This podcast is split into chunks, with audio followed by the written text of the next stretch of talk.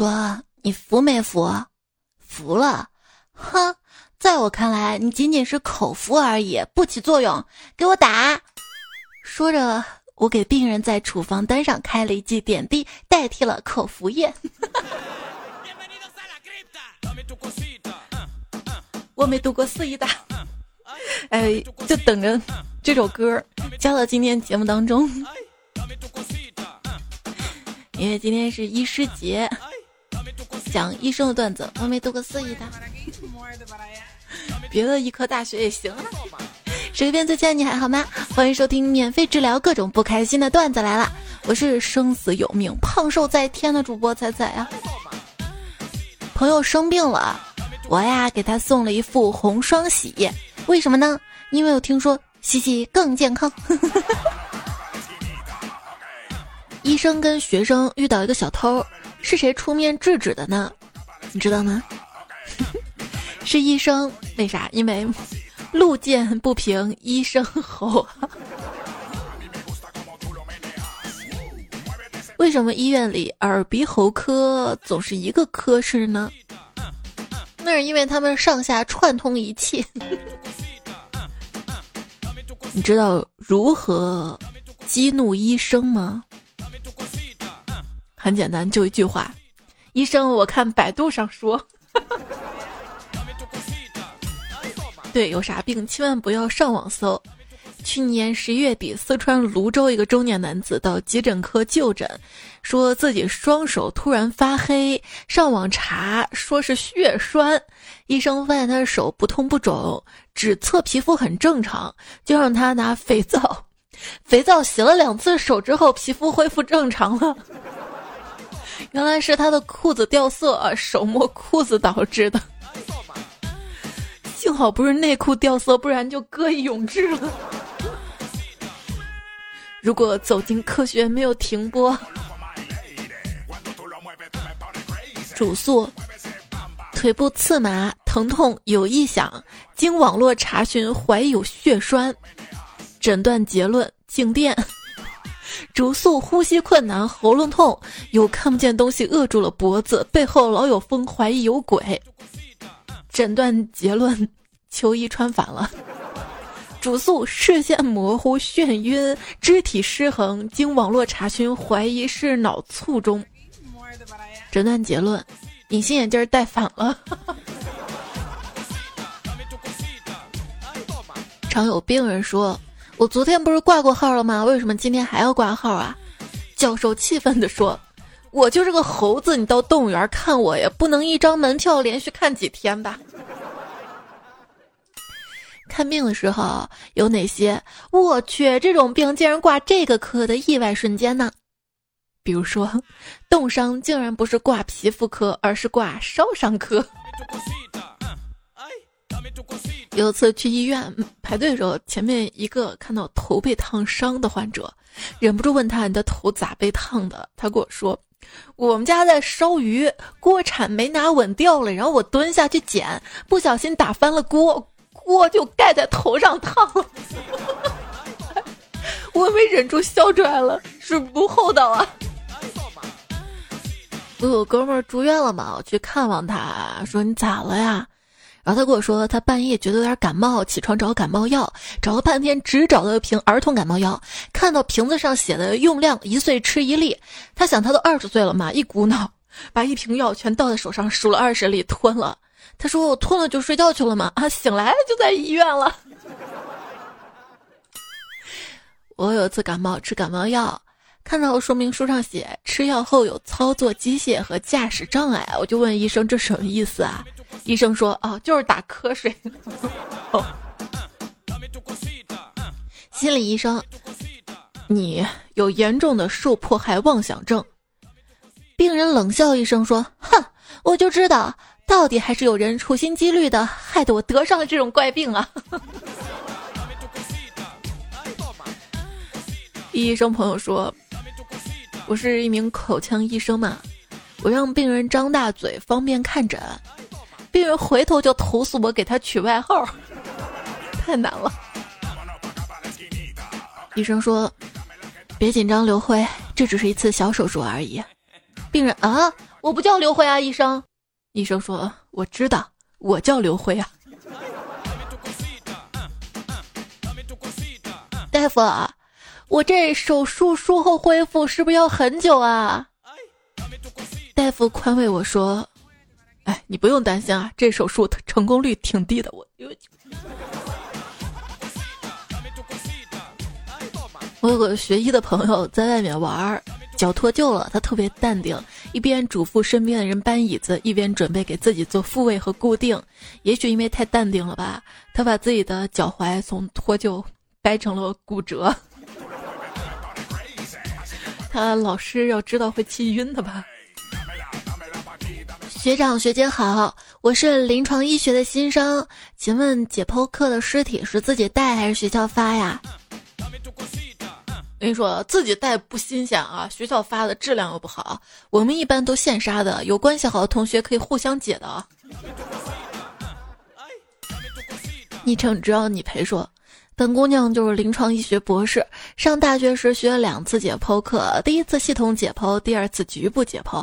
上研究生时又学了一次专业解剖，老师给我们师兄妹三个人每人发了一个人头，让把肌肉、血管、神经解剖明白。话说我上学早，第一次学解剖时才十七岁，现在吓唬人说老娘十七岁就碎过尸了。还好二十六岁时候嫁出去了，老公也是临床医学博士，他不怕我吓唬。他说有一天啊，一个医学教授接到医院的邀请去医院讲课，他呢从实验室就拖出了一具骷髅抬到街上，刚要装上车，看到旁边有个男人盯着他嘛，他就解释说：“哦，这要送他去医院呢。”结果那个男人说：“你现在才送他去医院，你不觉得有点晚了吗？” 上午医学检验理论课结束前，老师说：“下午实验课，每人准备五毫升精子。”台下一片啊！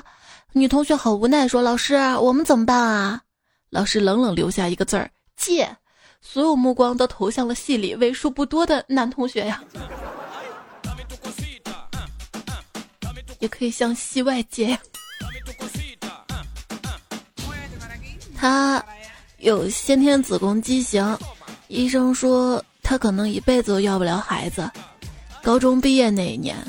男孩紧紧拉着他的手，安慰地说：“放心吧，我报考的是医科，你要等我回来，我会做最好的妇产科医生，治好你的病。”若干年之后又见到了他，两双暖暖手拉在一起，男孩激动地说：“我终于完成培训了，我能给你治病了。”女孩眼里闪着泪水说：“M D，老娘都绝经两年了。”学医之前要去算算命，如果命短不适合学医。医学生说：“等我们老了，可以自豪跟别人说，我们还是学生。”女医学生说：“亲爱的，等我读完医，我就回来跟你结婚。”男孩听完之后心里咯噔一下，他想，这大概是最委婉的诀别了吧。有朋友说，我们医学生啊，基本都是在跟小学、初中、高中同学说：“抱歉啊，你们结婚的红包我们只能先封白条了。”嗨，客气了，还红什么包啊？我有你这个当医生的老同学就行了，就行了，以后互相帮助啊。昵称你要看我说，我有个同学学医的，也喜欢上一个学医的，后来放弃了，原因是有一堂课是教怎么悄悄毒死自己的丈夫，不让被发现，还验不出来。这女生很认真做了笔记，我朋友吓到了就不追了。嗯，学医学法学宗的，我都怕怕的。第一次跟男票抱抱，抱完含情脉脉看着他，他也含情脉脉看着我，然后他温柔的跟我说。你的脊柱侧弯了，你知道不？我这跟学医的同学谈恋爱是什么体验？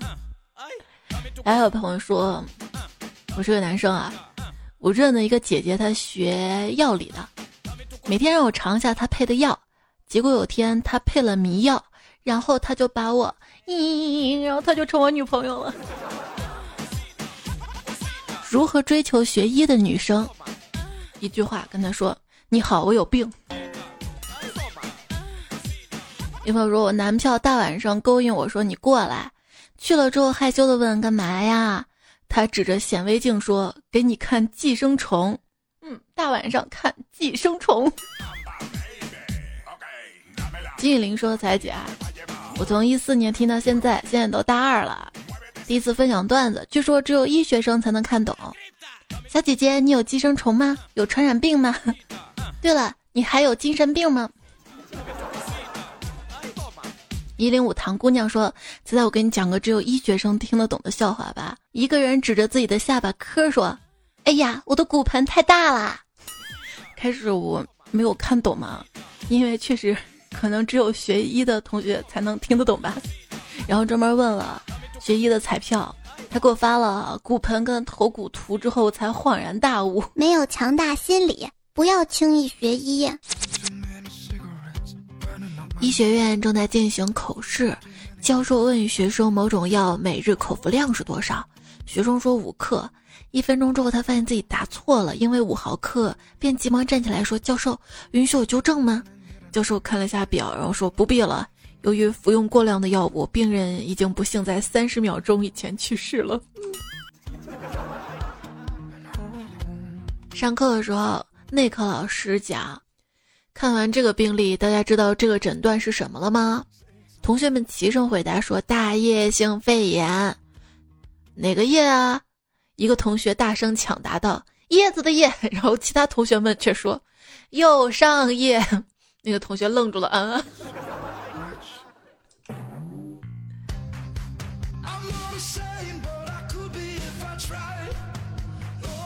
女朋友说：“我上的是医科，有一年期末考试。”我生病还是坚持去了，我爸不放心，在教室门口观望。结果我老师不监考了，跑出去跟我爸聊天儿，聊完了说：“放心好吧，一屋子医生呢，不会出事儿的。”这么好啊，没有人监考啊，他是不是可以作弊了？你你帮了全班儿？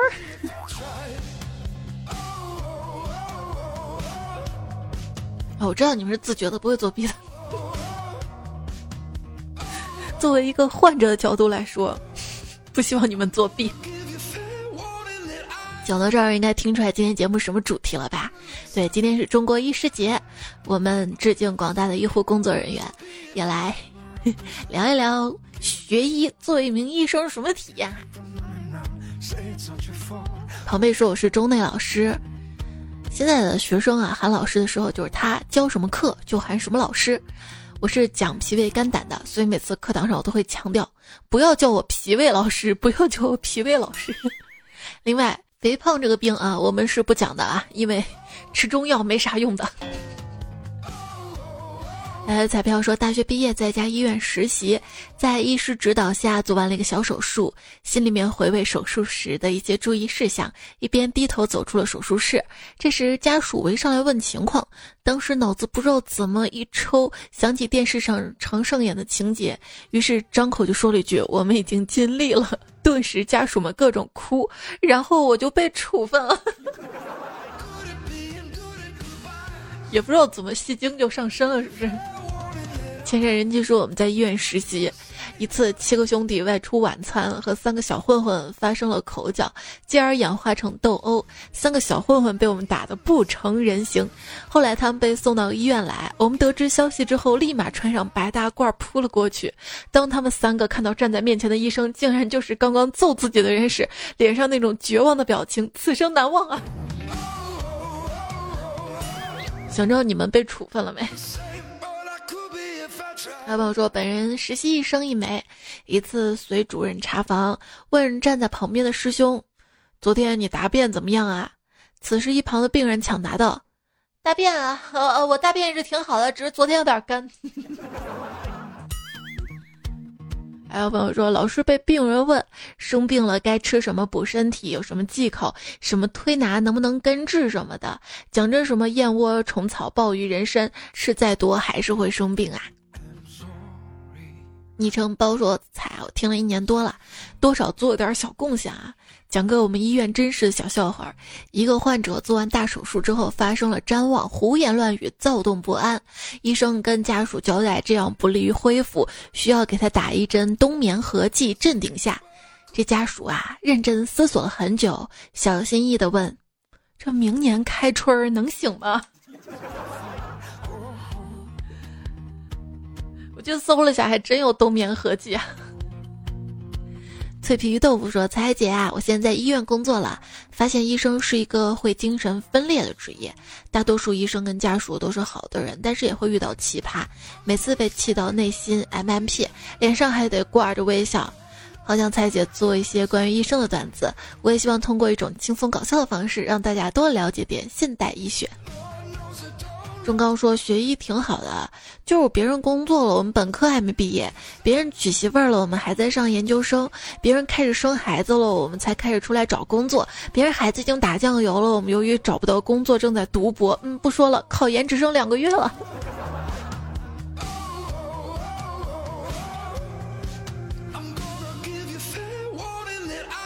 你往好的想呢，也许别人都离婚了，你还正在热恋呢。”小妖说：“我是一名针灸医生，每次对象不听话，我就会说拿针扎你，他就会回我：哎呦，容嬷嬷来啦。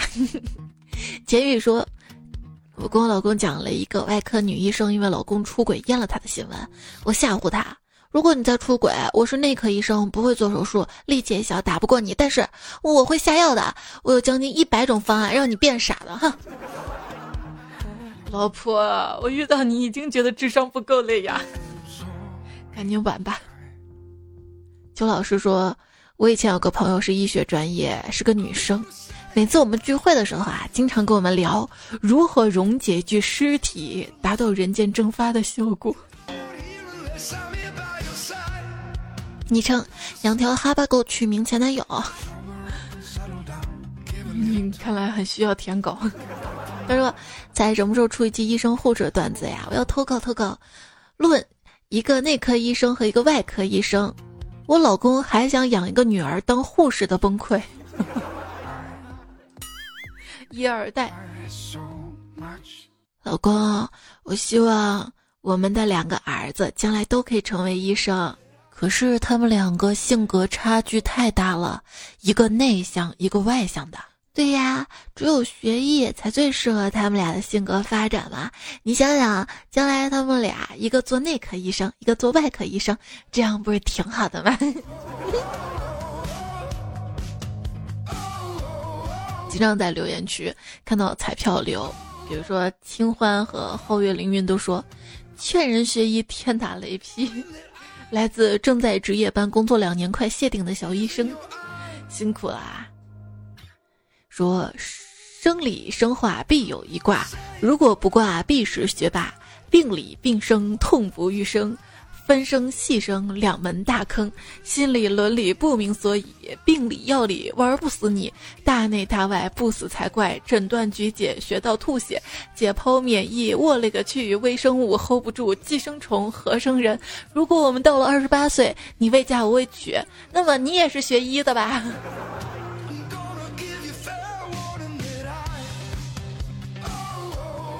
？Super Follows 说：“在我是学医的，大学在内科实习的时候，干的最多的就是写病历，因为想要出科的时候得个高分，一篇病历错一个字就撕掉重写，一天状态奇差。一些到夜尾的腹部检查时候就写错字儿，连错了三次了。”手都写酸了，气得我写错了就撕下来搓成一团扔到垃圾桶里。后来出门冷静一下，清醒清醒，终于通篇写下来了，没错，哈哈。然后我就习惯性把这页病历撕下来搓了搓嘛，扔到垃圾桶里了。我。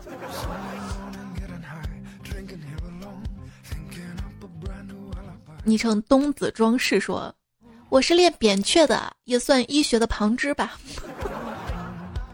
我跟你说，我扁鹊玩的也溜了。戴小毛说：“想起我妹之前说他们医院嘛，一位病人家属问姐，我老婆可以看电视吗？我妹说，你老婆是生孩子又不是眼瞎了。”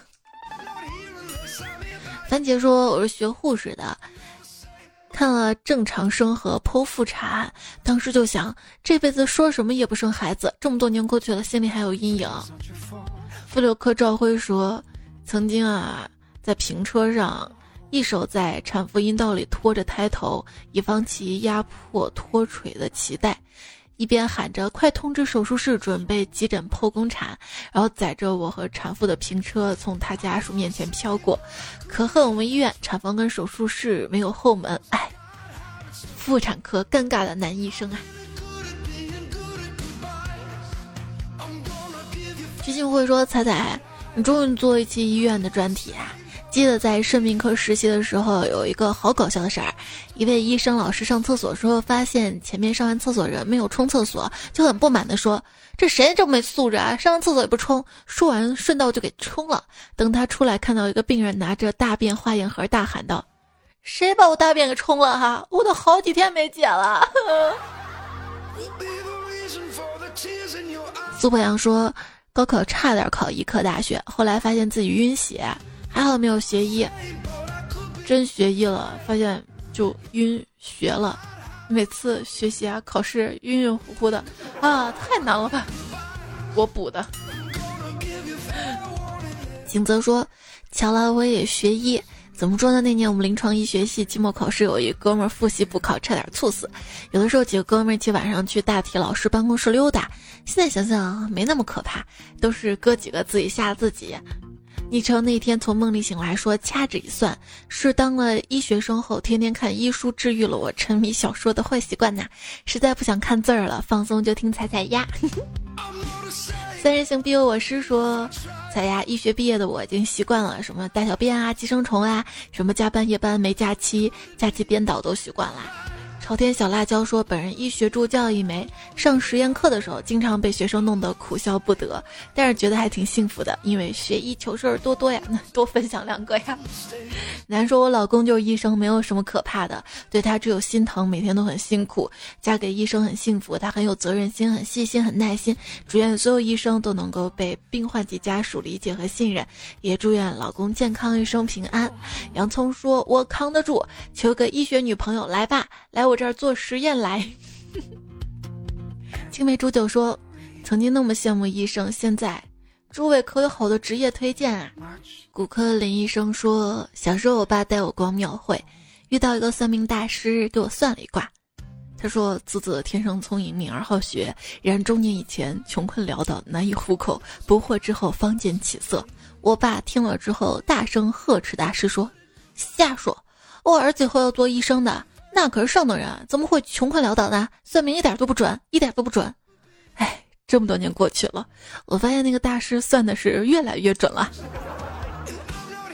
原话非真说学医确实很辛苦，也很无奈。据说时间长了，心肠会不知不觉越来越硬。哎，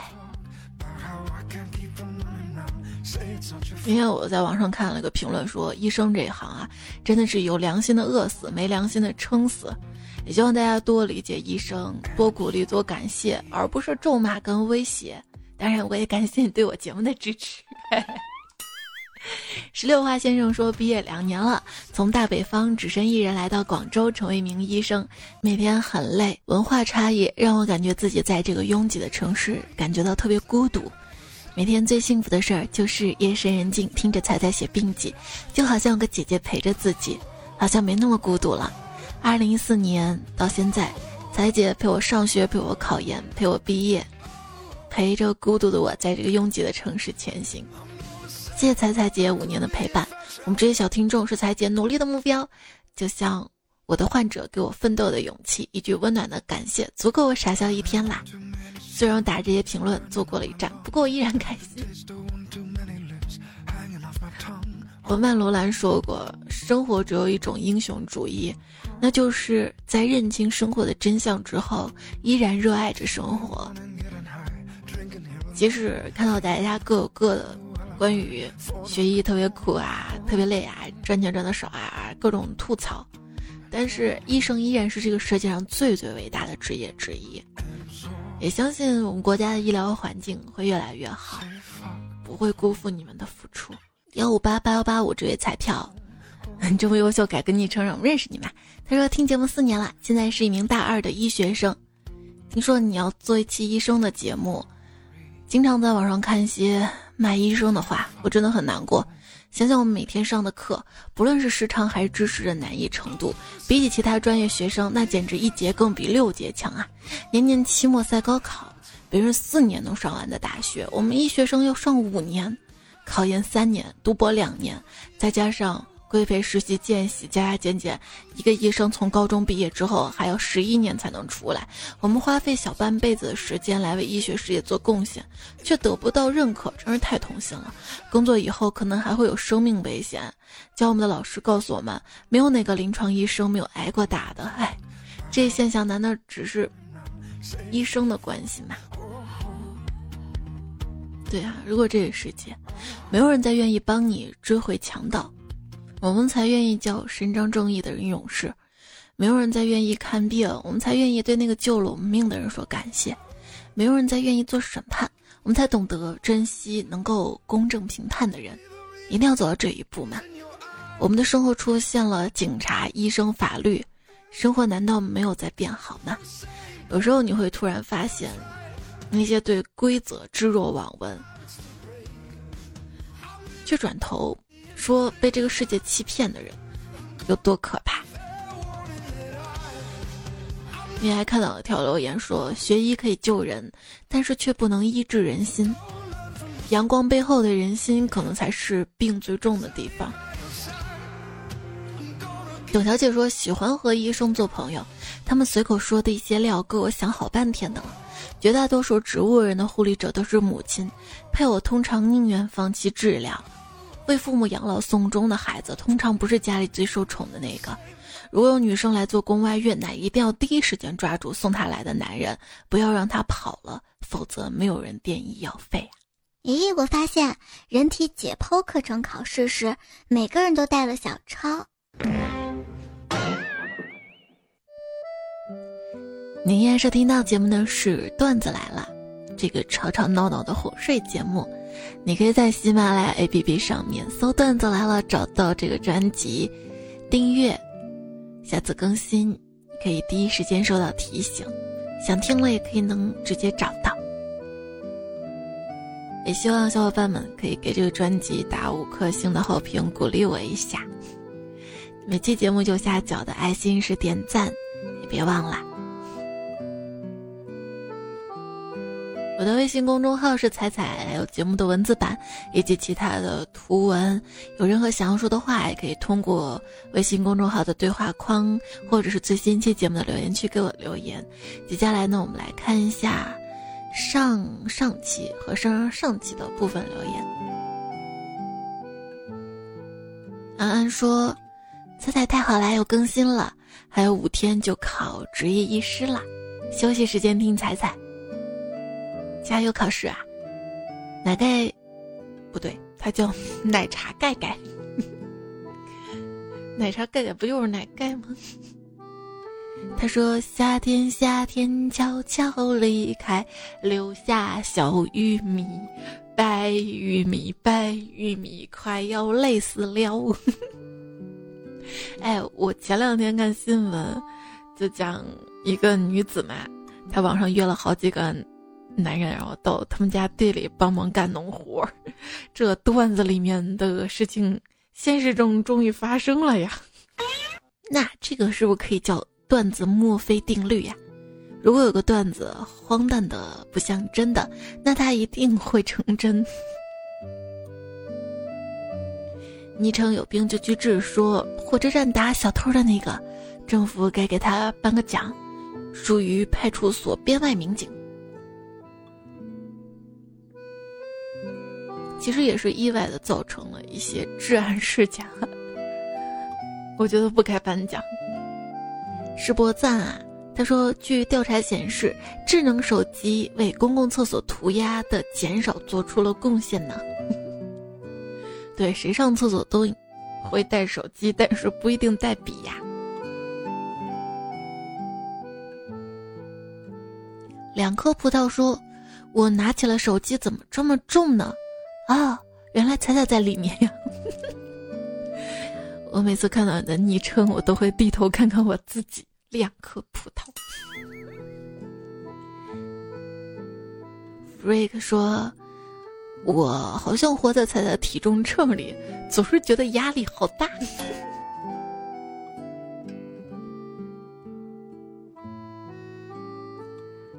粉色说：“彩呀，你说为什么奶不胖，茶不胖，奶茶就胖？因为有糖啊。糖会引起发胖吗？那你知道为什么恋爱之后或者结婚之后总会变胖吗？嗨，那还不是因为那甜甜的爱情有糖。单身保不保平安我不好说，但是单身保身材。”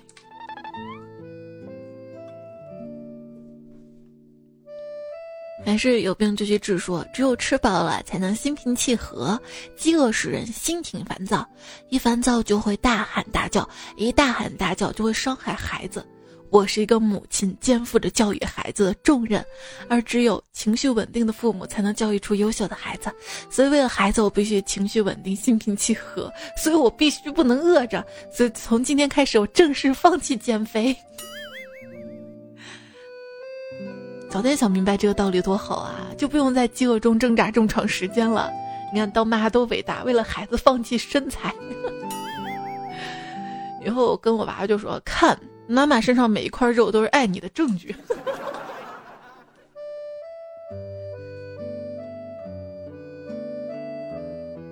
呵呵一笑说，在小明小时候，他爸爸每天喝酒打老婆，他发誓不成为他爸爸那样的男人。三十年后，他果然没有成为他爸爸那样的男人，因为他连个女朋友都没有。八百标兵进被窝说：“我奶奶会说，你留意一下啊，你爸是不是神经出什么问题了？每次一进他房间就喊一个人的名字，看着怪吓人的。”我说：“什么名字啊？”奶奶说：“叫什么小雅，小雅。”哎呦嘿，Siri。昵称我讨厌自己喜欢你说，别人喜欢霸道总裁，而我我喜欢灞桥彩彩。承蒙您抬爱啊！清风说，我喜欢那个女孩有男朋友，我昨天果断向她表达爱意，还给她来了个强吻。哎，医院 WiFi 真好用啊！为啥我住的医院就没有 WiFi 呢？不仅没有 WiFi，信号都好弱。呵呵一笑说：“大家知道如何长生吗？嘿，我这儿有一招啊，就是把辫子剪了。知道为什么吗？因为死了又叫敲辫子，但是辫子没了，不就死不了吗？那我把头发解开，不是也没辫子吗？” 郑开心说。今日说法那个啊，我每天早上化妆都是边看今日说法边化妆的，同事们都让我不要看，说太现实，所以我一直单身。一些基本的法律知识还是要，哎，我感觉我我的法律知识科普就是中午的今日说法，我的家装美学科普就是以前的那个交换空间，所以我的审美不咋地是吧？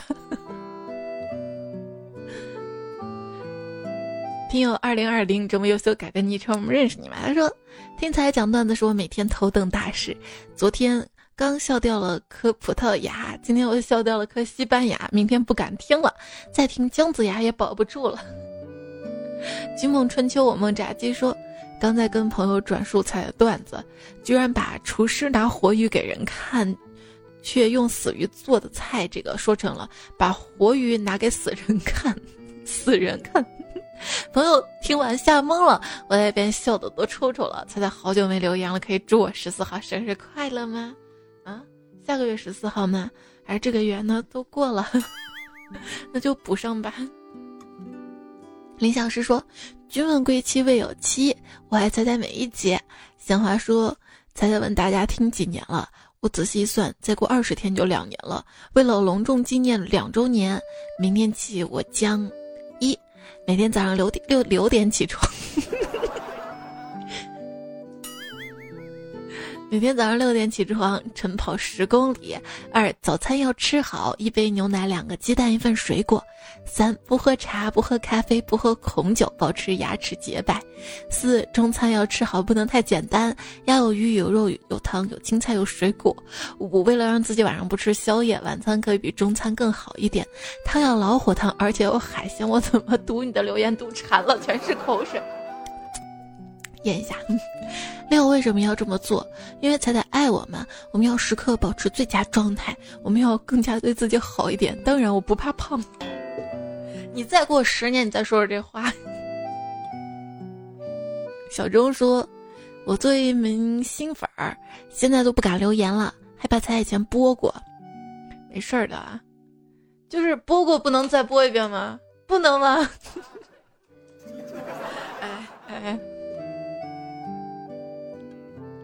早安，这个小仙女说：“希望喜马拉雅把点赞按钮放在下载按钮旁，这样离线听的彩票就不会忘记点赞啦。那你就补上就好了，用网页版一次可以点赞一排呢。”不卖蟹黄堡的蟹老板说：“哎呀，猜猜这个点儿更新了，知道我听节目都是下班开车时候听嘛，跟你分享一个有趣的事儿。”我们这儿今天下了暴雨，上游的养猪场被水冲了，我们下游的城管在河边捞猪，都是活的，估计猪肉又得涨价。不说了，我要去捞猪了，怎么有画面感？风不快说好的彩票都说不会编段子，那就去谈场恋爱吧。那你谎话张口就来，再不然结个婚吧，那样就鬼话连篇了，啥都能编。说的是你吧？啊，我们彩票可都是实诚的啊。博之后词说：“今天帮同事寄快递，发生了一件细思极恐的事儿。以前发快递啊，小哥来了就会把东西带走，今天却没有带，说五点之后再过来取。小哥刚走，要寄快递的同事说：‘啊，还有几个小件没有放进去。’现在想想，当你做一件事儿的时候，会自然而然的出现一个为你准备的环境，每个细节都是为了让你做的更好啊。那是在上天爱你的情况下呀。”不过有时候确实是一件事情顺的话，后面事情都会很顺利。在家小雨之说：“你向神求助是因为你相信神，神没有回应是因为神相信你。”啊，要这么说的话，好像一切都还蛮好的呢。青山大护法说。因为彩彩下载喜马拉雅，因为彩彩我关注了公众号，因为公众号我猜出彩彩段子来了更新的时间。谢谢彩带给我太多的欢乐。对我的微信公众号是彩彩，在对话框输入晚安。如果每天晚上十点左右输入的话，就知道当天晚上会不会有更新啊？拇指和食指说，大概是二零一四年吧，那个时候没事儿就电。惦记着修修版，现在长大了佛了，对吧？嗯，一定是的，反正我是这样的。听友一九八零，他说：“一口气听完七年啊，那这一口气憋的有点缺氧，那你多呼吸两口啊。”还看到上上期留言，很多彩票说自己听了八年九年。是有的，还有十几年的。其实，其实那天在微博上收到一条私信，说仔仔，你之前有没有主播过一期《月光倾城》的节目？哎，我觉得声音像你，但是风格完全不一样，就不确定。看，这就是做一位主播最开心的事情，若干年后还会被人惦记着呀。好动文化说，已经听了十年了，别问为什么我多了两年。因为我住在在隔壁，偷偷听的。我家这小区隔音这么不好吗？欧阳小七说：“你为什么要说出时长？本来以为自己还年轻，一下感觉老了八岁。”下期开头都想好了，欢迎你收听。嗯，四舍五入也算你听了十年的段子来了。壮志凌云不言愁，说对你的喜欢就像夏日高温持续不退。可我这儿已经入秋了，这两天一直下雨，都穿长袖了。你那儿还好吗？哎，希望洪水早日散去。上上期留言，还看到很多朋友都说什么时候开始听节目的，哇，每一条翻着都是感动啊！抽几位幸运彩票读昵称。乐之途汽车脚垫制造商，什么时候成为节目赞助商？他还记得我在用小米手机的时候，还有五道口三套房买了没有？没法买呀，限购了。我现在目标就是在我们小区买上三套，一套住，两套租。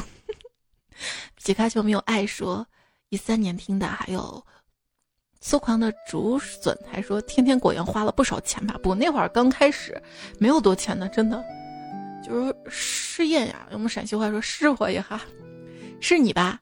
天天果园花了不少钱买水果吧？还有王如、小兰恩树。说还记得糗事播报，尽情吐槽。还记得大家好，我是周二吗？渔舟逐水两岸花儿。他还说，如果才有线下活动，我一定会去西安见彩彩。但是我比较害羞，我肯定会偷偷藏在台下人群里看。你知道我为什么不举办线下活动吗？因为我害羞啊。感觉单独约还行，但一下好多人的话啊。还有小小左一爱布丁，咿呀隆冬呀，什么都没有，呵呵怪才，呵呵怪才说，嗯，在我爸面前放段子来了。我爸突然来了一句：“这女的说话真有意思啊！”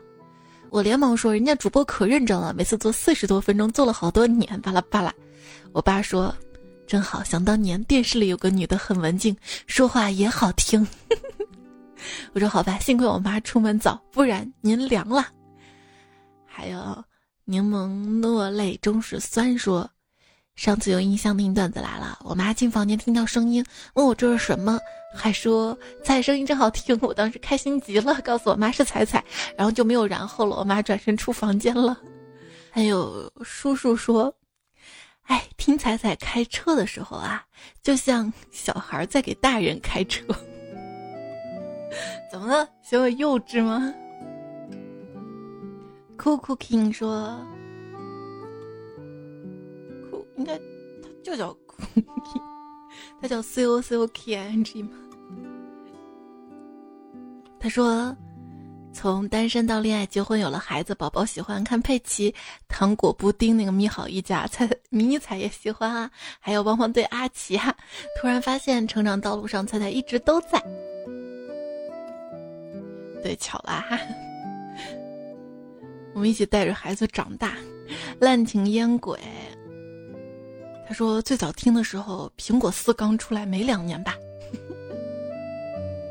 就一年多。我知道的那会儿，不对，那会儿有 iPhone 五了，我知道的。那会儿我那个双鱼座男朋友还送了我一部 iPhone 五手机，然后我因为嫌那个手机。苹果手机不带收音机功能，还给他了。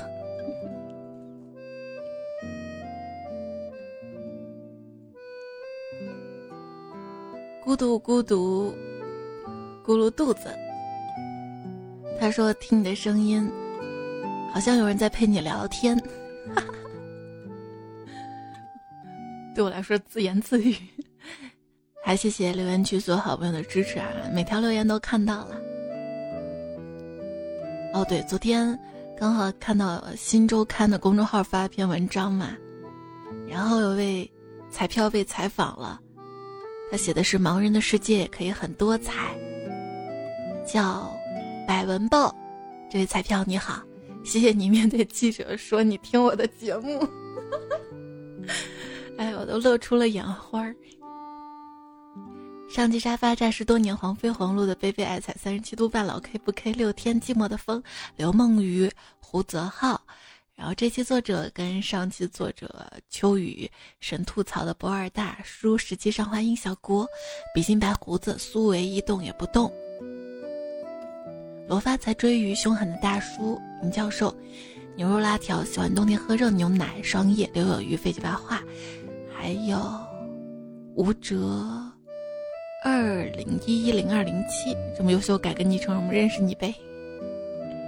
好啦，不早了，早点休息啊！今天也是因为这个节日一定要出来。好啦，下期再会了。下期稿子都写了一半了，晚安啦！啊，多多点赞会变好看，多多留言会变有钱。